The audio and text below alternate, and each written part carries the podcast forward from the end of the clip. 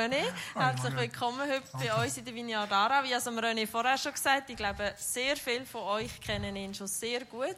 Dadurch, dass ich noch nicht so einen alten Vineyard-Hass bin, habe ich dich noch nie so kennt oder kenne ich dich mhm. noch nie so. Ähm, so wie du vorher im Gespräch gesagt hast, ist der René schon seit über 20 Jahren in der Vineyard Alten tätig, gell? Schon irgendwie etwa 28 Ah, mittlerweile okay. Aber er ist seit 20 Jahren geleitet. 25 Jahre. Oder 25 ja. Gut. Einfach lang, lang. Einfach lang, aber jetzt immer noch in der Vineyard Alten genau. tätig, gell? Mhm. Und eben so der Initiator vom Move, so wie mhm, ich das genau. verstanden genau, habe, genau, genau. wo die Vineyard Aarau auch Teil davon ist, genau. Yes. Also herzlich willkommen. Ich wollte jetzt hier auch nicht mehr lang da dir das Wort nehmen, aber ich habe gleich gedacht, dass wir noch ein bisschen etwas über dich erfahren, was wir jetzt vielleicht eben doch noch nicht wissen, auch wenn man schon ein alter Vineyard-Hase mhm. ist. Ähm, habe ich noch drei Fragen an dich. Und zwar, welche Sachen hast du immer bei dir dabei? Oder trägst du immer bei dir? Also aktuell ist das Murmeli hier. Mhm. Ähm, wir haben eine Predigtserie gezahlt in der Vinier rund ums Gebet. Wir haben auch eine Gebetsschule, ich sage das sicher noch ein paar Sätze, die jetzt drei, vier Jahre geht. Und in der ersten Predigt hat unsere Leiterin so gesagt, nimm doch etwas mit, das dich den ganzen Tag an das Gebet erinnert. Mhm. Das ist das Murmeln, das habe ich immer bei mir. Wow, mega, das ist schon inspirierend. Danke, schön, spannend. Dann, ähm, was ist die grösste Herausforderung, die du in deinem Leben gehabt hast? Das so uns teilen Also wie tief darf jetzt das gehen? Das entscheidest du. Du setzt hier Grenzen. wir haben immer gerne tiefe Sachen, aber wenn du sagst, nein, das ist mir zu persönlich oder zu tief, dann du setzt hier Grenzen. Du also ich glaube, die, da, ja, die grösste Herausforderung in meinem Leben ist die Unterschiedlichkeit zwischen mir und meiner Frau. Und gleichzeitig ist es auch der grösste Segen. Sie ist extrem ja. freiheitsliebend. Sie hat gern, besitzt gerne viele Sachen. Mhm. Also wir haben ein Haus, wo die ganze Grundfläche doppelt und im Keller beleidigt ist mit Material. Und meine Frau ist Kindergärtnerin. Und ich, ich würde Feng Shui einrichten. So. Äh. so. Also einfach, das ist sicher eine der grössten Herausforderungen, aber gleichzeitig eben auch eine der grössten Segen, weil es mich einfach rauslockt aus dieser festgefahrenen Identität, wo ich schon bin, und immer so neues Zeug entdecken aber es ist nicht immer nur lustig. Schön, danke fürs Teilen. Genau. Dann äh, noch, wie beschreibst du es, ein Gotteskind zu sein? Wie, was ist das für dich? Genau, ich habe ja können beschissen, ich habe die Frage bekommen und ich habe gemerkt, als ich das gelesen habe, es ist zwar wahr, dass ich ein Kind Gottes bin, aber es ist nicht meine erste Sprache, wenn ich meine Beziehung zu Gott beschreibe. Darum für mich ist es mir so, ich definiere mich einfach als einer, der probiert, Jesus hinterher zu laufen. Und für mich ist das, Herz, das Herzensanliegen oder die Herzgeschichte von meinem Leben ist, dass ich mit 13 völlig aus einem säkularisierten Elternhaus raus einfach dem Jesus begegnet bin und der hat mich so überzeugt. Einfach, was er macht, was er sagt, dass ich sage, ich bin einer von denen, der ihm hin nachläuft. Und das heisst, ich bin Teil von dieser Familie. So, das wäre meine Sprache. Das wäre so der Herzschlag, von dem ich es definieren würde.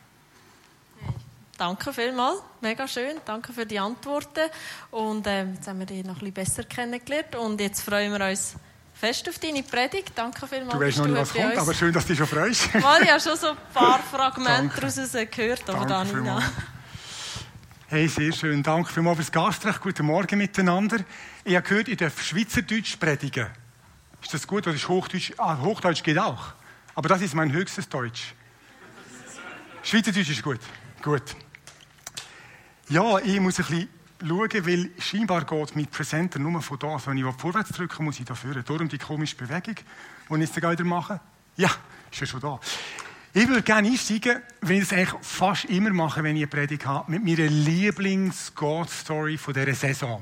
Also eine God-Story, eine Story, die Gott Geschichte, äh, geschrieben hat, weil die Geschichte, die ich erzähle, schnauft bereits etwas von dem, was ich unter Alltagsspiritualität von Jesus verstehe, wenn auch vielleicht nur ein Teil. Und meine Lieblings-God-Story ist aktuell von einer, hat zu mit einer Frau, die ist 82.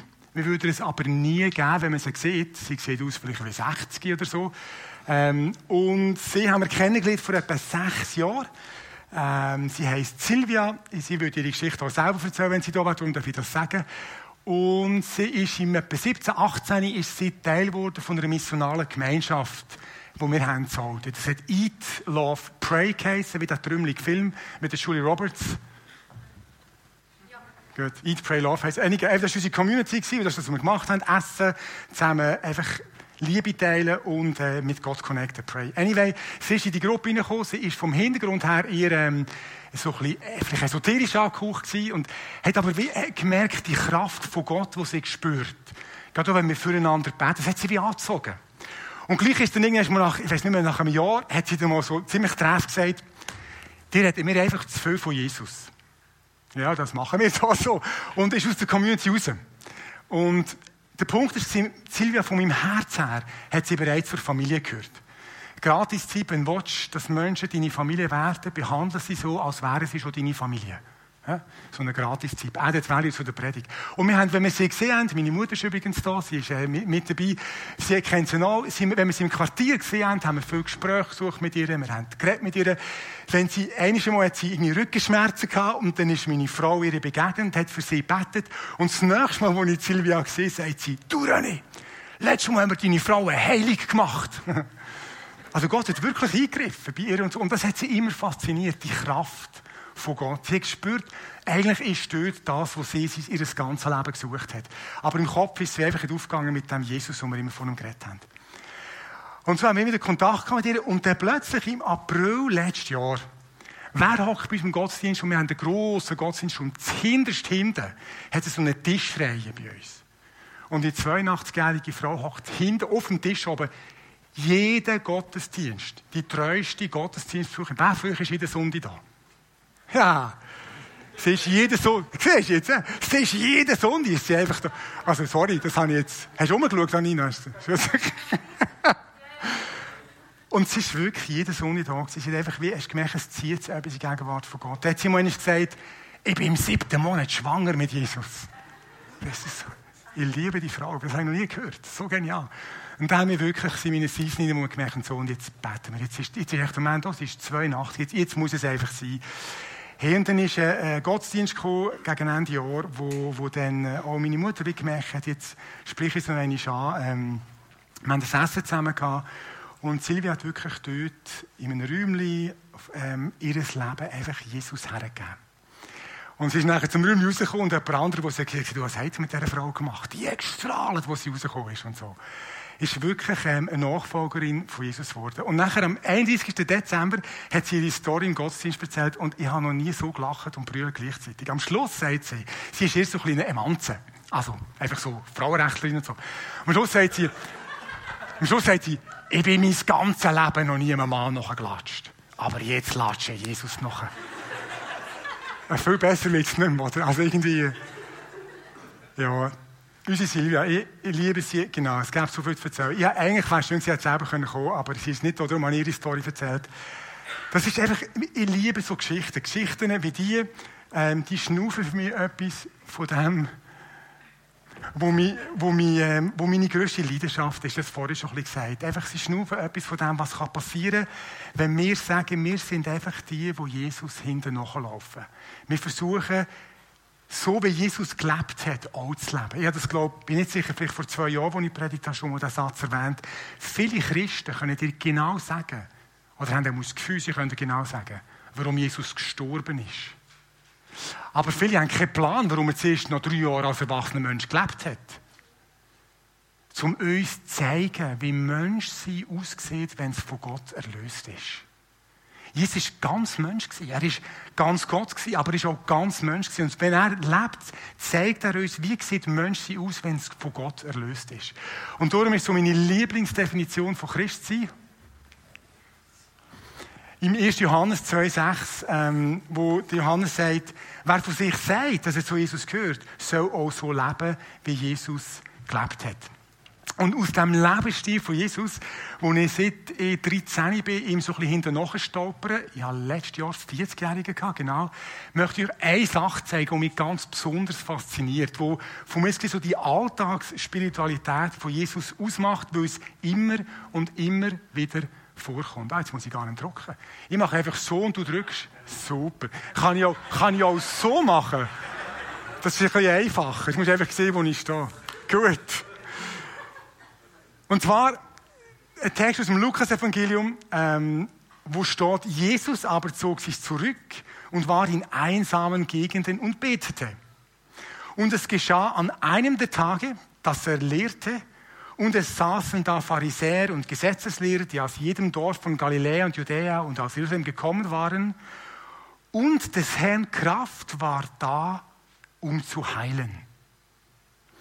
Und so der Zweitakter, das ist etwas, wo man von ihm immer und immer wieder liest.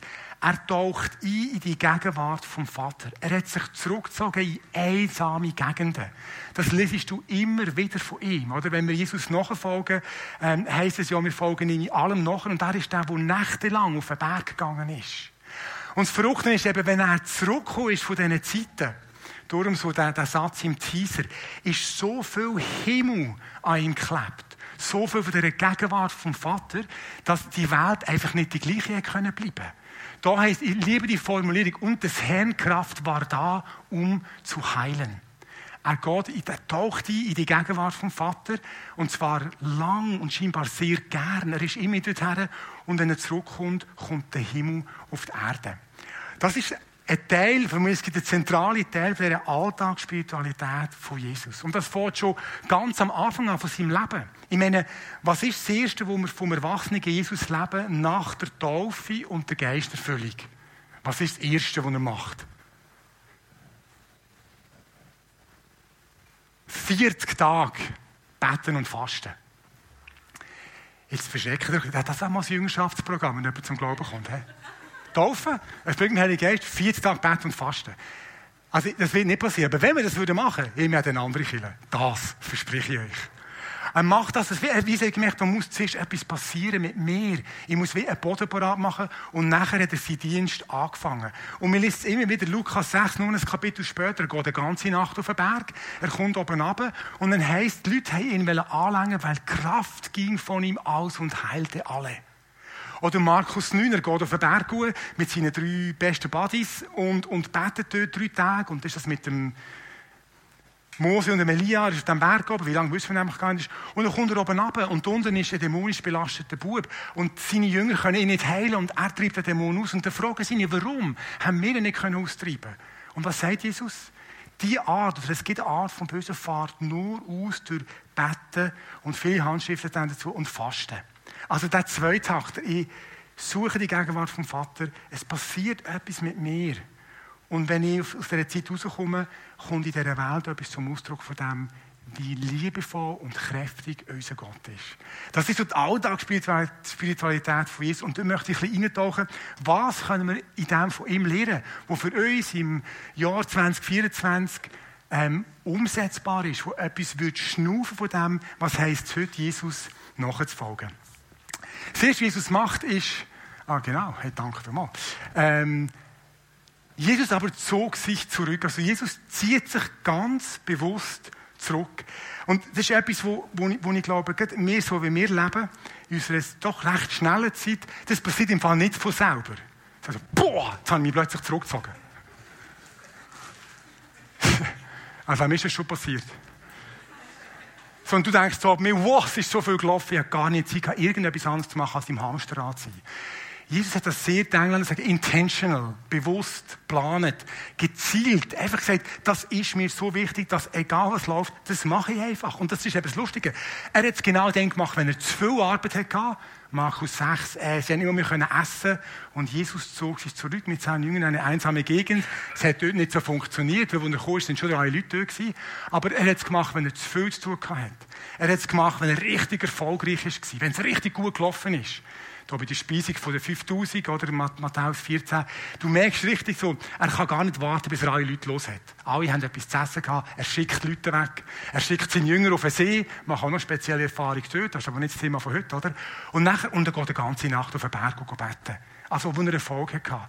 Wenn, wenn er gewusst jetzt kommt die schlimmste Herausforderung von ihrem Leben, was macht er? Garten gibt es immer nicht. Er geht wieder Zuerst geht er auf den Berg, weil er weiß, es geht nach Jerusalem, zieht sich zurück, muss Elia kommen. Nachher im Garten gibt es immer nicht genau das Gleiche. Egal, was passiert. Jesus ist ganz bewusst an diesen Ort her.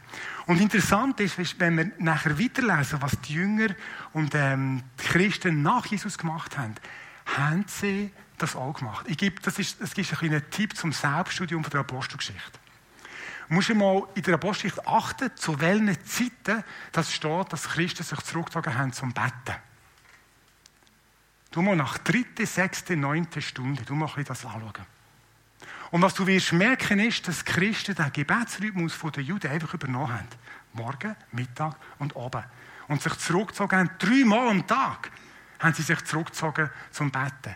Ich sage nicht, ich muss das dreimal am Tag machen. Ich sage nur, der Teil vom Lebensstil von Jesus ist eins zu eins übergegangen zu seinen Jüngern. Ein bewusster Rückzug. Und der Rückzug, der hat ein ganz spezielles Charakteristikum gehabt. Und zwar schon das ganz viel, es sei so in einsamen Gegenden.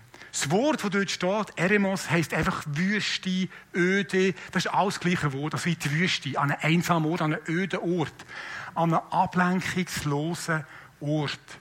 Und das ist so, in der Bibel ist der Ort so wichtig, der ablenkungslose Ort, die Wüste, die Einöde. Dort brennen Dornbüsche.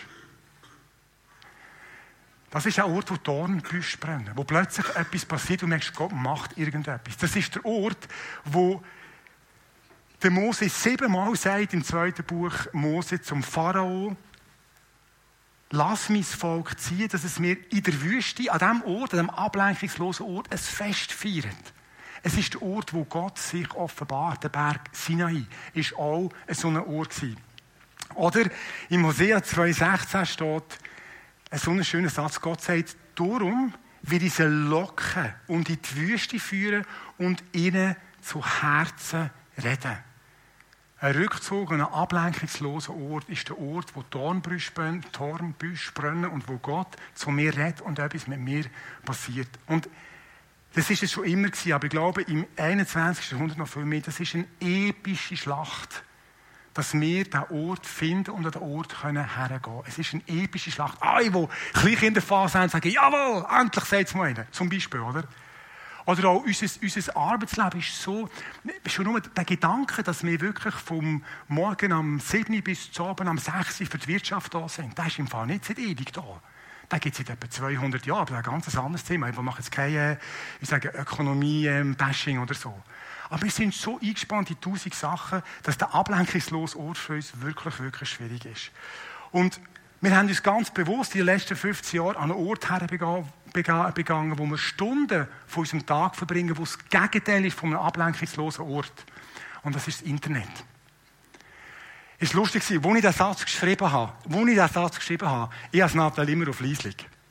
Also wir auf dem Nathalie, die Leute verzweifeln an mir. Wo ich, aber es ist beim Predigt vorbei, so ist offen da gemacht, bling, und es ist eine Nachricht gekommen. Was habe ich gemacht? Schütt, zu dieser Nachricht. Ich nehme an, niemandem von euch passiert das. Das ist völlig, oder? Wie, von was redest du eigentlich? Ähm, ich glaube wirklich, wenn wir Jesus nachfolgen und etwas reinkommen von dem, wie er gelebt hat, glaube ich, ist es wirklich eine epische Schlacht, wie wir umgehen mit der Verfügbarkeit von Daten, Netzwerk und News. Ähm, ich, wenn wir Jesus nachfolgen, glaube ich, ist eine ganz entscheidende Frage, wie können wir einen smarten Umgang mit smarten Geräten entwickeln. Wer vielleicht das Buch kennt von John Mark Homer, sagt es jemandem etwas. Das Ende der Rastlosigkeit. Wenn man ein richtig gutes Buch lesen zu den nächsten, im nächsten halben Jahr, ich kann dir das so empfehlen. Der John Mark Homer hat selber in diesem Hamsterrad gelebt und ist fast ausgebrannt dran und hat nachher gemerkt, wie sein Leben rastlos ist. Und hat einfach versucht, in einen Lebensstil hineinzukommen, nennt das Practicing the Way. Also wirklich das praktizieren, wie Jesus gelebt hat. Und ein fast ganzes Kapitel in seinem Buch ist über einen smarten Umgang mit smarten Geräten. Und jetzt denkst du vielleicht, ja, aber das, jetzt, also das geht jetzt wirklich nicht an, in meinem Smartphone umgehen. Mir ist völlig gleich, wie du mit dem Smartphone umgehst. Aber was ich weiss ist, wenn wir nicht, wenn nicht wir ein Handy haben, sondern ein Handy uns hat, wenn nicht wir das Internet brauchen, sondern das Internet uns braucht, werden wir nie an den Ort herkommen, wo wir können, wie Jesus an dem ablenkungslosen Ort Gott begegnen. Ich kann dir sagen, das ist sogar neurophysiologisch nachgewiesen. Zehn Minuten Weiterbildung, wo Big Tech-Konzerne nicht wollen, dass du das weißt. Es hat ein Buch geschrieben, das heißt What the Internet is doing to our brains. Nicholas Carr. Und er zeigt dort, dass es, wir haben wie verschiedene Arten von Hirnzellen. Ganz einfach ausgedrückt gibt es die sind für schnelle Denken für so schnelle Auffassungsgabe, viele Daten gleichzeitig verarbeiten. Und dann gibt es solche, die sind eher fürs langsame, tiefe Denken, wo brauchst du zum tief lesen, wo brauchst du für, er ist kein Christ, Kontemplation, an einem Ort sein mit deinen Gedanken und neu mit Teufel gehen. Und die Art und Weise, wie wir, wie wir Daten überkommen vom Internet, fördert quasi die, die Hirnzellen, das ist eine unglaubliche Leistung, die unglaublich schnell, unglaublich viel können aufnehmen können. Ich meine, ich, ich, bin jetzt ganz ehrlich, ich hoffe, du mehr fest auf den Schlips schauen. Ich hocke manchmal im Zug und denke mir, so ist es beim Zombieland. Also mit dem, aber wenn ich manchmal auf einem Nattel sehe und sehe, wie schnell Leute durch ihr Ding durchscrollen, denke ich mir, hey, ich will den Träumchen vom, vom Witz zuschauen. Aber dass unsere Hirnzellen das können, ist eine unglaubliche Leistung. Weil wir haben, die, die Hirnzellen, das können, die werden immer mehr. Weil bei den Hirnzellen ist es so, it's survival of the busiest. Also die, die am meisten brauchst, die werden immer mehr. Das ist wirklich, unser Hirn baut sich physiologisch um. Bis ins höhere Alter, das ist im Fall so. Du kannst das trainieren. Mal ein Pastor gesagt, er hat gemerkt, er könnte nicht einmal mehr einen Film schauen, ohne aufs Nattel zu schauen. Es ist, es ist ihm langweilig, wenn er einen Film schaut. Weil sein Hirn fordert immer wieder neu. Und er hat gesagt, ich kann kein Buch mehr lesen eine Literaturdozentin gesagt, meine Studenten können keine Bücher mehr lesen. Also ich will nicht Apokalypse an die Wand malen. Aber was ist? Die langsamen, die, lang, die Zellen, die fürs langsame Denken zuständig sind, die verkümmern uns, wenn wir nicht eine sorgfältige Umgang mit dem Ding haben. Und genau das braucht es, um an den ablenkungslosen Ort zu gehen. Wir üben kontemplatives Gebet in der Vineyard auch. Das ist nur eine Form ähm, von, von Beten. Und es gibt wirklich sagen, ich kann nicht acht Minuten, kann ich nicht still sein. Acht Minuten still sein, keine Chance. Danke. Da schaffen wir dran. Ist gut.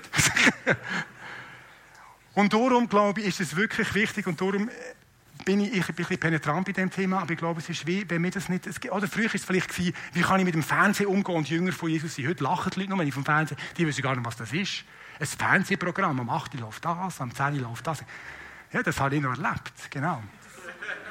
Ich weiß auch noch, was eine Briefmarke ist. Na gut. Ähm, und ich finde so ein paar Sachen, die er sagt, finde ich richtig, richtig gute Kernpraktiken, um den Lebensstil von Jesus zu leben. Indem wir zum Beispiel eine Woche, das ist ein Vorschlag, digitalen Sabbat machen. Eine Woche sage ich, mein Handy ist einfach, ich nehme es in die Finger. Und weißt du, ist das cool, wenn du das eine Woche machst, dass du fährst an, das Handy den anderen Tag auch ein bisschen weniger brauchen. Das ist wieder richtig Sabbat, oder so. Wenn du eine Woche Sabbat hast, kommt etwas, eine Sabbatruhe, die geht über ins normale Leben. So, warum nicht einmal in der Woche das Handy einfach nicht in die Finger nehmen? Und wenn du jetzt Angstzustände hast, dann ist es für dich. es gibt ja Leute, die spüren das Nattel schlottern, wo es gar nicht tut. Einfach, weil unser Brain ist so, wir sind so auf die Reize konditioniert. Und das ist nicht an sich etwas schlecht. Das ist ein geniales Ding, was man da alles kann. Das ist super. Aber wir müssen aufpassen, dass wir ein Handy haben und nicht das Handy uns. Äh, eine, weitere, eine weitere Idee ist, das war jetzt 1,2 Kannst du nicht sagen? Unser Smartphone früh ins Bett bringen. Also, das ist wie mit kleinen Kindern. Ich muss die einfach ins Bett, sonst drei Stunden, oder? Dann musst du am 8. Uhr wieder Ruhe. Also, ich habe meine Kinder super gern gehabt. Also, immer noch. Aber ohne die Ruhe ab und zu zu haben, wo sie dort sind und ich bin da. Warum nicht sagen, das kommt am 8. Uhr ins Bett? Es braucht mal Ruhe. Das ist ganz stressen für dich. Gib mir mal eine Pause. Du kannst ja mal ein Bettchen machen und noch ein Lied singen. Das ist völlig okay. Aber warum nicht wirklich sagen, es gibt eine Zeit am Abend, wo plötzlich Raum wird, ich weiß nicht für was, es muss ja nicht nur Betten sein, es kann auch ganz anderes Zeug sein, aber einfach ein ablenkungsloserer Ort, wo ich mich auch zurückziehen kann und wie gewisse Sachen zum Zug kommst, ist immer einfach unter dem, unter dem Dings, unter dem, unter dem der Aufmerksamkeitsforderung von all meinen Apps und so leidet. Vielleicht das Nächste. Ich tue zwischen am Smartphone Hausarrest geben. Weißt du, was Hausarrest ist? Es bleibt einfach daheim. Ich gehe unterwegs und habe kein Handy dabei. Hey, das ist super. Du, kannst, du siehst die Leute wieder um dich herum. Du siehst, das sind ja Menschen mit Gesichtern. Und die Gesichter, die erzählen dir ganze Geschichten, ganze Romane. Vielleicht wird plötzlich eine Begegnung möglich. Ja, kürzlich habe ich mir einen Scherz erlaubt. Ähm, und zwar ist eine von unseren Jungen, die ich über alles liebe, eine sehr gute Beziehung, ähm, ist am Sonntagmorgen nach dem Gottesdienst mit dem Handy da gehackt. So. Dann habe ich gesagt, Alina, stell dir vor, jetzt läuft gerade die Trauma vorbei und du verpasst es. Sie hätte es mega gut können nehmen. Aber wenn ich das Smartphone zwischen... Ja, wirklich, ich, habe das nicht gemacht, wenn ich weiss, der, Alina kann das nehmen. Ähm, wenn ich zwischen dem Smartphone nicht dabei habe, merke ich, wie einfach meine Sensoren sind viel offener für das, was sonst noch im Leben passiert. Und vielleicht das Letzte, ich habe wirklich konsequent fast alle Benachrichtigungen abgeschaltet. Dass ich sage, ich entscheide, wenn ich in meine Apps schaue. Aber wenn News-App und E-Mails und alle Messenger einfach den ganzen Tag tröten, ich vergiss es mit dem ablenkungslosen Ort. Das sind keine Gesetze, Leute. Das ist nicht, du musst das machen. sondern es geht mehr darum, wie können wir digitale Weisheit entwickeln, um wirklich den Ort zu finden, wo Jesus aus dem Ort heraus, wo er gelebt hat. Genau. Ich kann es weiterdrücken. Der Rückzug an den ablenkungslosen Ort, damit meine Seele schnaufen kann, damit ich geladen werden mit Gottes Kraft. Und jetzt noch eins weiter gern.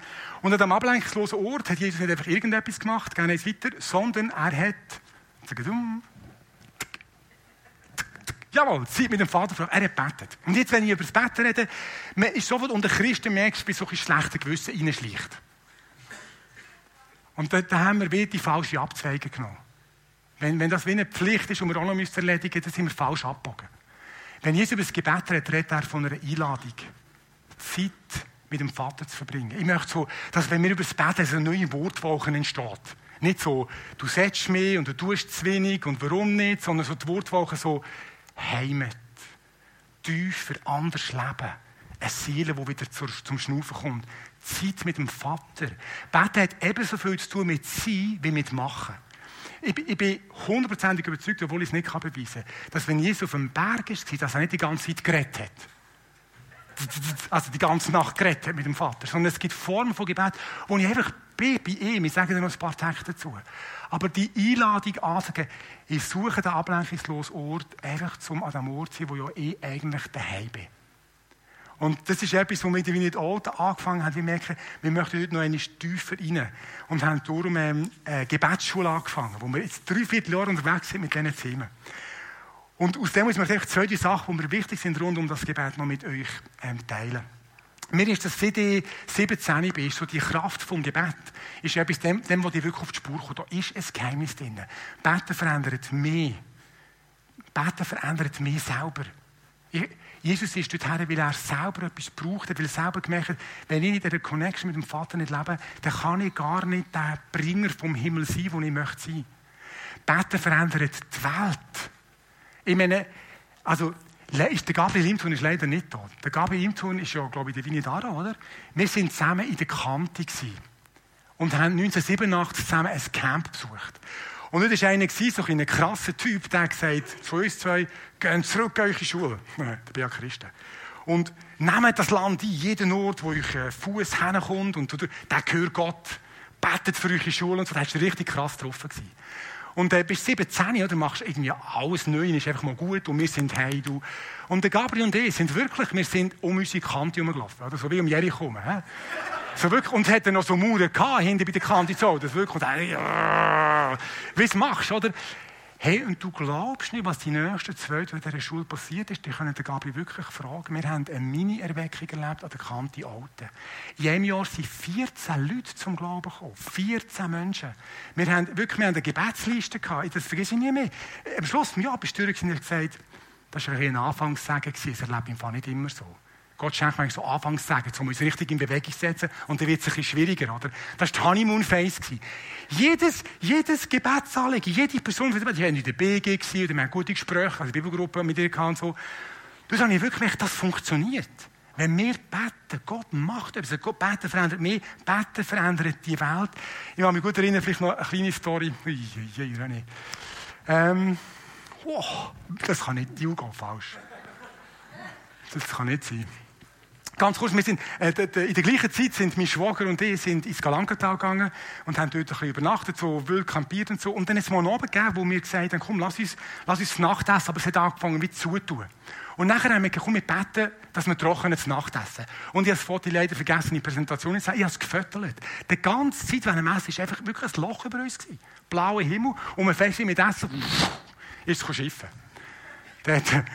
Der Roti gesagt, sind schön nicht doppeln. Wir sollen beten, dass der ganze Abend schön Wetter bleibt. Vielleicht hätte Gott genau das machen und das, das ist wie Und das ist so der Anfangssagen, wo ich gemerkt habe, beten ist wirklich verändert die Welt. Und ich bin mit dem recht lang gelaufen. Ich habe dann jeden Tag für meine ganze Klasse gebetet und wirklich, aber irgendwann mal vertrocknet jeder Bach.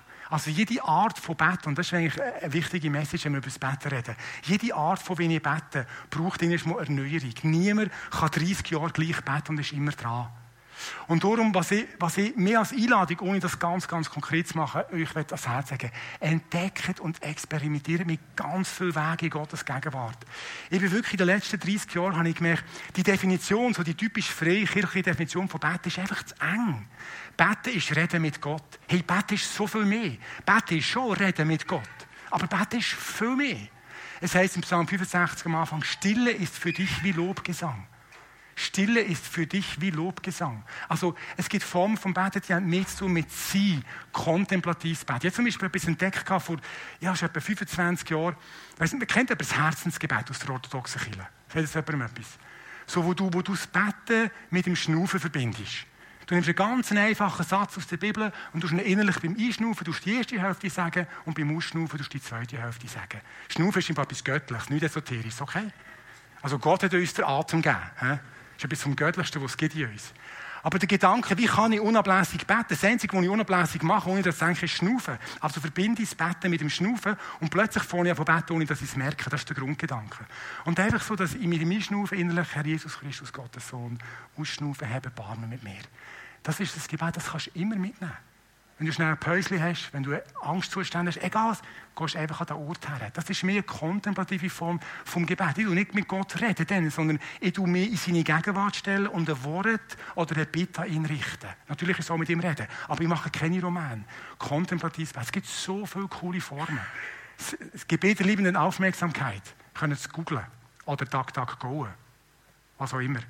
Einfach eine Form, wo ich am Ende des Tages beten durch, mein, durch meinen Tag durchgehe und entdecke, wo ist Gott am Wirken war. Ähm, es gibt so eine Seite, die heißt taketime.org.uk, taketime.org.uk, so Budget-Exerzitien. Ja. Einfach so einen Moment im Alltag ruhig werden. Werdet, werdet richtig investieren dort sein, so wie du in einem Sport dreimal in der Woche gehst trainieren, wenn Boris heißt, ist vielleicht sechsmal, ich weiß es nicht. Ähm, er ist, also, er geht immer noch Triathlon machen und so, oder? Wüsste nicht. Ja, ich glaube schon. Gut, auf jeden Fall, dass man dort investiert und sich wirklich weiterbildet. Das ist so die eine Art von Gebet, die wir überhaupt nicht kennen. Kontemplativ beten, das Beten, wo mehr sein ist bei Gott, als etwas machen. Und ähm, gibt es andere Wege von etwa, etwa, das muss etwa 13 Jahre her sein, bin ich in England in eine Kille hineingestolpert. Ich gehe gerne, wenn ich am Ort bin, gehe ich einfach mal in eine Kille schauen, wie es dort tut. Und, und das sind meine anglikanische Kille in Lyndhurst ähm, St. Michael's Cathedral heisst sie, glaube ich, dort. Sind wir reingekommen und mir hat es von Anfang an unglaublich gefallen dort drin. Das ist eine Kille, eine anglikanische Kille. Da hat es einen Teil gegeben, der ausgesehen wie eine Kille. Aber es einen Teil hat Sofas gegeben. Da hat es einen Teil wie eine Kinderspielwecke gewesen. Mega ein, ein Raum, wo so Gemeinschaft, Spiritualität, wie alles zusammenkommt. Und ich war am Ort und habe vorher gesehen, dass es so ein Buch, ein Gebetsbuch liegt. Und dann ist, das heißt Celtic Daily Prayer, das ist eigentlich nicht so wichtig, aber dort habe ich entdeckt, dass es Möglichkeiten gibt, nicht nur mit den eigenen Worten zu beten, sondern mit Gebeten, die andere Leute vor mir schon gebetet haben. Oder wir sind ja in Freikirche so richtig stolz darauf, dass wir keine Liturgie haben. Dabei haben wir eine.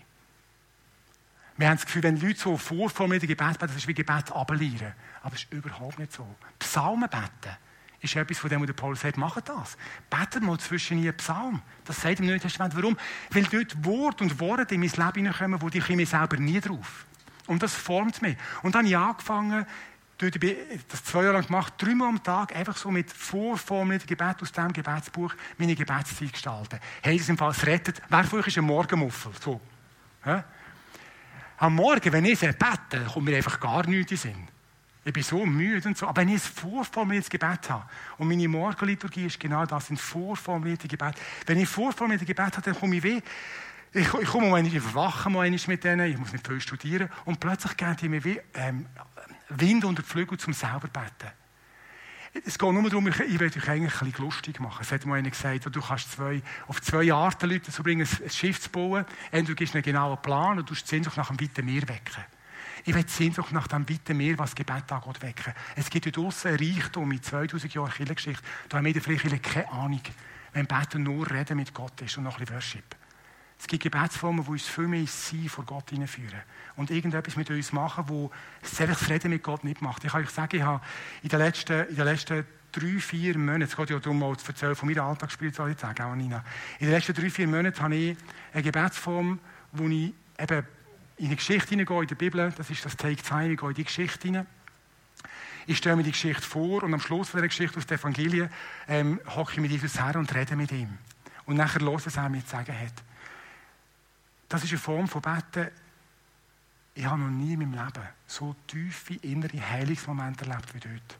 Gott nimmt Geschichten aus meiner Vergangenheit und schreibt die um, zeigt mir neue Bilder in diesen Geschichten. Das passiert nicht, wenn ich nur rede mit ihm. Einfach die Sehnsucht euch. Werdet, nehmt euch, versuchen, einen sinnvollen Umgang zu haben mit dem, mit dem, dass wir immer abgelenkt werden. Zieht euch bewusst zurück und dann experimentiert mit ganz vielen Formen von Gebet, bis ihr das gefunden habt, merkt, so kann ich mich zurückziehen an den ablenkungslosen Ort und Gott ladet neu meine Batterien. Und jetzt habe ich eigentlich gar keine Zeit mehr für die zweite Hälfte von Predigt, die nur noch andeutet und dann gehen wir in Gebetszeit. Nein, nein, das ist, ich habe schon ich habe einen Plan. Aber ich habe vorhin gesehen, ich komme sowieso noch durch. Das ist super. Jesus zieht sich zurück an einen ablenkungslosen Ort. Er zieht mit seinem Vater und dann passiert etwas. Ich liebe die Formel. Des Herrn Kraft war da, um zu heilen. Sehen Sie das Bild, oder? Die Kraft von Gott ist da so. Da könnten wir heilen. Es passiert. Der Himmel, wo Jesus sich wie aufgeladen hat damit, der will in die Welt raus, der will zu den Leuten. Und darum glaube ich, die Alltagsspiritualität ist nicht nur einfach das Stillsein beim Vater, sondern es ist nachher auch, dass das, was er dort empfangen hat, zum Haus raus muss. Ich sage immer, das habe ich jetzt selber erfunden, aber ich finde es ein guter Satz, was im Haus innen bleibt, oder wenn es im Haus innen bleibt, stirbt es im Haus. Das, was wir von Gott überkommen, wenn es einfach nur bei uns ist, stirbt da innen, es ist wie das tote Meer, wenn es keinen Abfluss hat. Und bei Jesus ist es immer, es ist zu ihm gekommen und von ihm raus zu den Leuten. Und ich finde es faszinierend, ähm, ich finde es faszinierend, dass das immer wieder passiert bei Jesus. Immer wieder heißt es, des Herrn Kraft war. Das haben sich Leute auf ihn gestürzt, heißt es in Markus, weil so viel Power, so viel Kraft bei ihm war. Er Himmel an ihm geklebt und er ist raus zu den Leuten. Ähm, ich, ich habe es nie verstanden, dass unter Christen wie, das ist wie Trend, oder? Es gibt so die tiefen, bettenden, worshipenden, kontemplativen, introvertierten. Und dann gibt es so die oberflächlichen, missionalen, extrovertierten und so. So wird es ein bisschen geframed. So ein Unsinn. Ich folge Jesus nach. Und bei dem haben die zwei Kyroten. Die zwei Sachen, die gehören einfach zusammen. Egal ob Intro, Extra oder irgendetwas vertiert. Wir sind Nachfolger, Nachfolger von Jesus. Und er lädt uns ein, in die innige Beziehung mit seinem Vater zu gehen, einfach Zeit an diesem ablenkungslosen Ort zu verbringen und nachher Begegnung mit Menschen zu suchen. Jesus hat es ganz einfach gemacht, er ist einfach zum Haus raus. Manchmal braucht es nur das, Gang zum Haus raus. Vielleicht für die zweite Hälfte der Predigt, alles, was da noch wäre, wir lernen es. Nimm den Satz mit, gang einfach zum Haus raus ab und zu. Vielleicht sogar am besten ohne Handy und schau die Leute um dich herum. Und wenn du jemanden siehst und merkst, hm, irgendjemand spricht an dieser Person, geh ins Gespräch oder warte, bis jemand dich anspricht, wenn eher introvertiert bist. Wir hatten so einen missionalen Einsatz gehabt und jemand hat, ja, ich bin so introvertiert und sagen, okay, wir beten, dass jemand dich anspricht. Und dann sind wir im, im, im, im bei den Dienst am nächsten, bei der Lebensmittelausgabe von der Vineyard Alten gewesen. Und das glaubst du gar nicht. Da kommt eine Frau auf ihn zu und sagt, du, da ist immer kannst du für mich beten? Das hätte er können. Würde ich nicht immer ansprechen. Einfach das, was wir überkommen von Gott, das, wenn, wir, wenn wir so mit Gott unterwegs sind, lebt etwas von ihm in uns. Aber es muss zu den Leuten, es muss in die Berührung und die Begegnung mit Menschen. Manchmal gehe ich einfach, und dann kommen wir schon bald zum Schluss, gehe ich einfach raus, nur mit dem einen Ziel, lasse mein Handy daheim und sage, Jesus, ich bin da, ich mache einen Spaziergang, vielleicht begegne ich irgendjemandem, wo, wo du etwas beraten hast. Und ich bin nicht ein super Missionar. Manchmal passiert auch gar nichts und ich bete einfach. Aber einfach rauszugehen, in Begegnung mit den Leuten und zu schauen, was Gott macht. So, jetzt schauen wir, dass wir landen können. Jetzt soll ich jetzt einfach bis zum Schluss von der Präsentation klicken. Geh bis zum Schluss, bis zum Schluss weiter, weiter, weiter. Oh, da kommen noch viel weiter, weiter, weiter, weiter, noch weiter, weiter, weiter, weiter, weiter, weiter. Alles interessant, René? Gut. Gut. Ganz zum Schluss, ähm, Vielleicht ganz kurz eine Story und dann würde ich gerne ähm, beten. Vielleicht kann der, unser Worshipper schon vorkommen. Ähm, dieser Lebensstil, dieser Zweitakt davon, sich zurückziehen, ablenkungslos Ort, uns laden lassen mit dem Himmel und nachher einfach bei den Menschen sein und dort äh, probieren, gute Nachricht zu sein für sie. Das ist die Alltagsspiritualität von Jesus. So hat er gelebt. Und wir sind seine Nachfolger. Und, und Christi ist relativ einfach. Du machst einfach das, was Jesus auch gemacht hat. Simpel, oder? Und wir haben immer wieder so Geschichten erlebt, was kann passieren wenn wir in den Lebensstil hineingehen. Eine andere Story ist, ähm, Jolanda heisst sie, eine Frau, die Begegnung, wie die erste Begegnung entstanden ist, weiß ich gar nicht mehr. Aber sie war auch eine Person, die wirklich aus einem sehr schwierigen Ort hergekommen ist. Psychisch, körperlich und alles. Und weil Menschen so gelebt haben, für sie gebetet haben, sich geöffnet haben, wenn sie ihre begegnet sind, einfach sie in die Familie hineingenommen haben, hat sie irgendwann mal ganz bewusst Entscheidung treffen, Jesus nachzufolgen. Und mit ihrer Ausgangslage ist das echt fast denkbar unmöglich. Und nicht nur das, ich habe noch eine Mannengruppe, die heißt Bier und Bibel, ähm, genau. Und dort ist letztes Mal, jetzt gerade vor zwei Tagen, das erste Mal ihr Sohn dabei gewesen, der gesehen was bei seiner Mami alles anders geworden ist. Und jetzt hat er so das Gefühl, hey, was läuft? sind wir zusammengehockt, ein paar Männer, Bier getrunken, also ein Bier getrunken. Wirklich, ein. Das heißt nicht Bier und Bibel, das heißt Bier und Bibel. Und ähm, einfach etwas aus der Bergpredigt zusammengelesen und der Lars war mit drin. Gewesen. Einfach darum, weil Menschen versuchen, dem Jesus nachzustolpern, in dem er gelebt hat. Lasst uns doch aufstehen, ich möchte euch gerne einladen zum Aufstehen für die Ministerzeit, wenn Sie das gewöhnt sind. Ich hoffe, das geht. Wenn du magst, stand doch auf. Und das Erste, was ich dich einladen möchte, bevor wir noch beten, ist einfach, ähm, das Leben wird mit dem vollen Tempo nach dem Gottesdienst wieder zurückkommen. Und es hat ja im Gottesdienst, so hoffe ich und so gehe ich davon aus, einen Moment gegeben, also in dieser Predigt so einen Moment gegeben, wo du gemerkt hast, das hat dich angesprochen, das ist wichtig für dich. Vielleicht hat es so schwierig gegeben, einfach einer, der sagt, der, ist, der steht wie raus.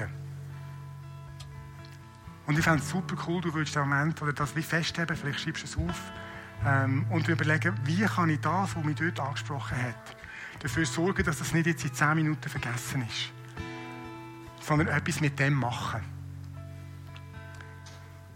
Vielleicht hast du wie in dir eine Sehnsucht gespürt, sagen, wenn ich das bei Jesus sehe, wie er mit dem Vater zusammen ist und dann äh, kommt der Himmel in sein Leben und der Himmel kommt nachher zu den Leuten. Die Sehnsucht nach einfach grundsätzlich dem Lebensstil. Dann nimm das mit und überleg, was könnte ein konkreter Schritt sein. Ist es das einfach, dass du merkst, du musst überlegen, wie und wann kann ich sicherstellen, dass ich mich zurückziehen kann. Und ich weiss, die Kleinkinderphase ist brutal, aber wenn du ganz ehrlich bist, glaube ich, wahrscheinlich, wenn nicht ganz außergewöhnliche Situation ist im Leben, wirst du merken, es gäbe schon Momente, wo es vielleicht möglich wäre. Und das müssen nicht drei, drei Stunden sein. Was wäre so ein Moment? Nicht, weil du musst eine neue Wortwache. Vater, Heimat, zur Ruhe kommen. Meine Seele kann wieder schnaufen. Und der Himmel kommt in mein Leben. Ich kann einfach sein. Ich kann tiefer leben. Lass uns, lass uns mit dieser Wortwache über das Gebet nachdenken. Vielleicht hast du, bist du, hast du dir ertappt gefühlt, wo es um die ganze Frage rund um smarten Umgang mit smarten Geräten gegangen ist. Hey, probier doch einfach mal etwas aus. Ich kann sagen, ich kenne jetzt Dutzende von Leuten, die angefangen haben und das so befreiend erleben. Nimm dir etwas vor. So konkret kann ein Gottesdienst werden. Oder vielleicht hast du einfach gemerkt, du hast so eine Sehnsucht, dass durch die durch Menschen wirklich Jesus kennenlernen und es passiert einfach nicht. Hey, dann keine Ahnung, gang in deinem Quartier regelmäßig Gebetsspaziergänge machen. Gang zu den Leuten raus. Lass Jesus ein, das. Lass ihn ein, einfach mit dir unterwegs sein, so wie er draußen war bei den Leuten und manchmal einfach unterbrochen worden ist und nicht ist die große Geschichte passiert. Bitte Jesus um das. Lass uns beten.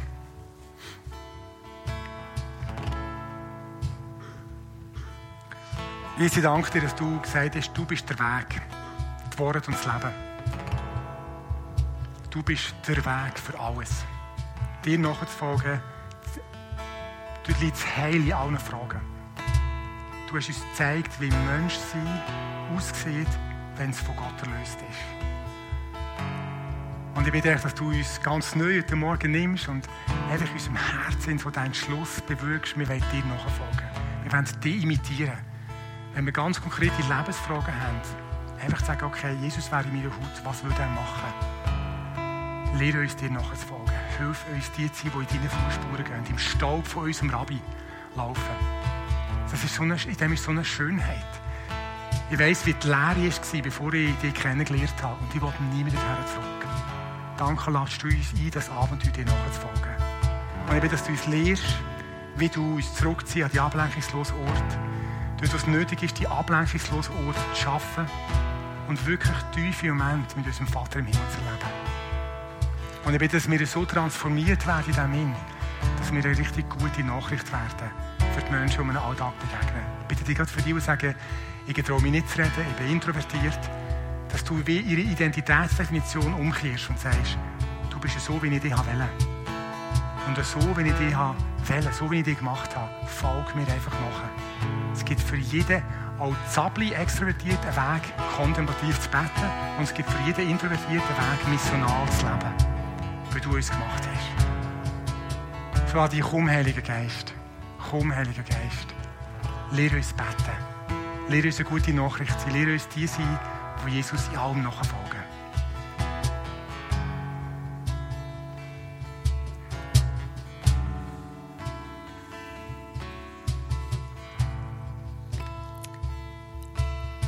Anfang vom Worship, wo ich reingekommen bin und die Augen zugemacht habe, ist gerade so ein Bild gekommen. Und bei mir ist manchmal, wenn gerade so ein Bild kommt dann, und das Herz anfängt zu pöppeln, dann weiss ich, ich sollte es teilen. Und es war eine Hand, die so von oben runtergekommen ist und sich nachher so gedreht hat. Und ich habe gefragt, hey, was könnte das bedeuten? Und dann ist mir den Sinn gekommen, wir haben Rennmäuse. Und wo wir die haben wollen zähmen, hat uns jemand den Tipp gegeben, du darfst nie von oben das Müsli nehmen, weil sonst hat es Angst und das Gefühl, es wird gepackt, sondern du musst geduldig deine Hand so anstrecken, zuerst weiter weg und immer näher, bis, bis das Müsli so langsam, langsam auf deine Hand kommt.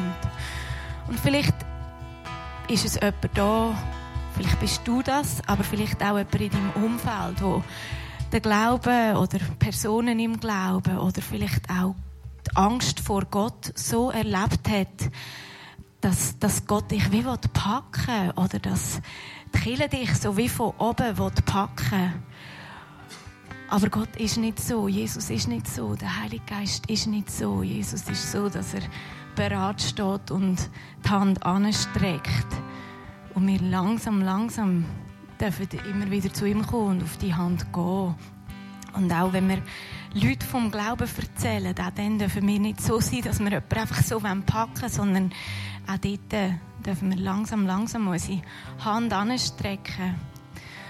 Und so möchte ich beten, Jesus, danke, dass du der bist, der uns mit so viel Sanftmut und Liebe begegnen will, der uns so sieht, aber der so geduldig wartet und der einfach da ist. Und dann, wenn wir uns die Auszeiten nehmen, dann dürfen wir auf die Hand klettern im Wissen, da meint es jemand gut mit uns. Und danke, dass du auch Leute in unserem Umfeld schon bereit bist. Du streckst ihnen schon lange die Hand einfach liebevoll entgegen. Und hilf uns auch hier, den Leuten zu zeigen, wie liebevoll du bist und wie bereit du auf sie wartest, damit sie in deine Geborgenheit kommen dürfen.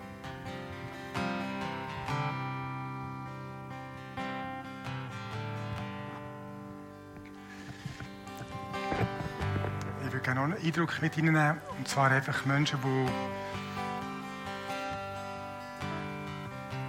vom Lebensalter her sicher eher schon ein bisschen Lebensmitte und drüber sind. Du kannst selber definieren, was Lebensmitte für dich ist.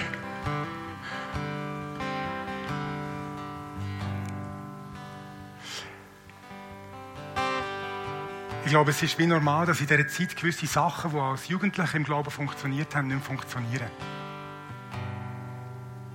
So eine Wand, wie gespürt wird, einfach gerade es passiert, glaube ich, bei Männern mehr als bei Frauen, aber das ist mehr meine Erfahrung, das ist jetzt keine Statistik.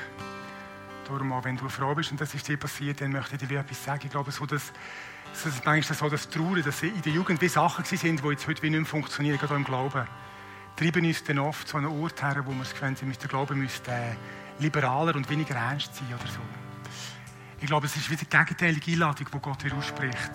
Äh, einfach sozusagen, leg mir dein Leben ist ganz neu einfach mir her.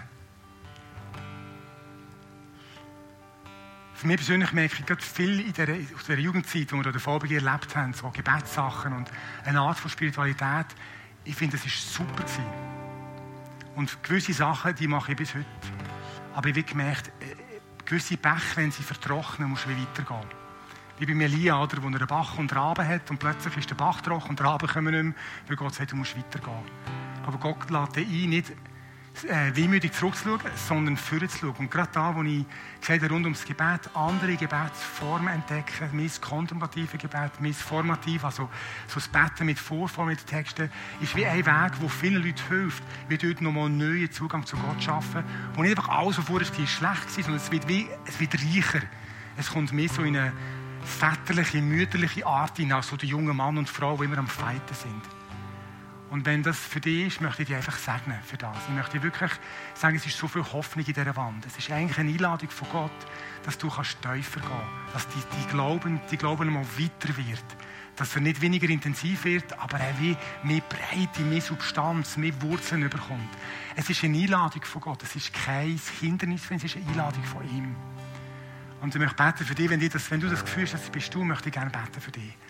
Vater, ich danke dir, dass du wirklich immer wieder Menschen an einen Ort herführst, wo gewisse Sachen vertrocknen, weil du sie möchtest in eine, in eine Vaterschaft, in eine Mutterschaft, in eine Reife hineinbringen. Und wenn Leute da sind, die in diesem Ort sind und da wie ein Stück mit dem hadern, bitte dass du kommst gerade jetzt und zu ihrem Herz redest. Und ihnen die Gabe schenkst, ihr Leben einmal neu herzugeben. Ich lege alles her. Ich bin bereit, alles zu riskieren, was ich jetzt gelernt habe und mir dir noch neu zu schenken. Und für das möchte ich dir segnen. Segne dir, dass du Gott neu entdeckst, dass Gott neu Zeit Geist vom Gebet über dich ausgießt und an Orte kommst in deiner Beziehung mit Gott, wo du nie gewusst, nicht einmal gewusst hast, dass sie existieren. Und Gott macht das, damit du kannst ein Vater und eine Mutter in Christus sein Wo genau das, was Danino beschrieben hat, wie gelehrt hat. Nicht vorbeher die Leute zu drücken, sondern eine Hand herstrecken und Leuten zu helfen, die Hand zu nehmen. Ich sage dir mit dieser Gunst, das Reich Gottes braucht die Art von Menschen, es braucht die Energie der Jungen. Einfach das, das Stürmische, das Drängende. Und es braucht die, äh, die Weite, das innerlich gemietet sein von den Vätern und Müttern. Und ich möchte dich segnen für das. Und wenn du durch eine Krise hören musst, bitte hör nicht auf. Hast du nicht das Gefühl, es liberaler und weniger einschneiden ist der Weg? Der Weg ist, deinen neuen Gott auszuliefern. Und für das möchte ich dich segnen.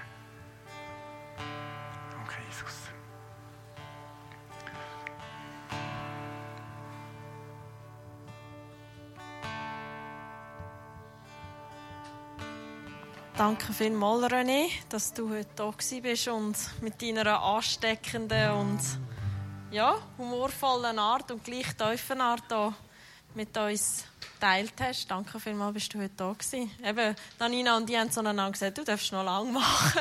Wir lassen dir gerne zu. genau. Auch euch danke vielmals für, für den Worship, Jürgen und, und das Team. Ja, und zum Abschluss wollte ich einfach noch ein Segen aussprechen über uns allen. Und, ja, genau. Und zwar ist der aus dem Psalm 5, Vers 12 bis 13. Doch alle, die bei dir Zuflucht suchen, werden sich freuen. Ihr Jubel kennt keine Grenzen, denn bei dir sind sie geborgen. Ja, wer dich liebt, darf vor Freude jubeln. Wer nach deinem Willen lebt, den beschenkst du mit deinem Segen. Deine Liebe umgibt ihn wie ein schützendes Schild. Genau, und da wollte ich einfach über uns allen aussprechen dass wir das so erleben dürfen. Gerade auch, wie es der René gesagt hat, auch durch Gebet, durch Nähe, durch neue Formen einfach dir neu dürfen begegnen Und auch einfach die Rastlosigkeit bewusst dürfen einsetzen, dass wir einfach gerade in dieser Alltagshektik, sei es jetzt Familien oder Job oder sonst noch ganz viele Sachen, wo wir uns darum kümmern, dass wir uns einfach bewusst die Fenster dürfen nehmen zum vor dir kommen, zum vor dir sein und einfach gestärkt werden, genau wie sie in dem Psalm 5 steht. Ich danke dir, Jesus. Amen.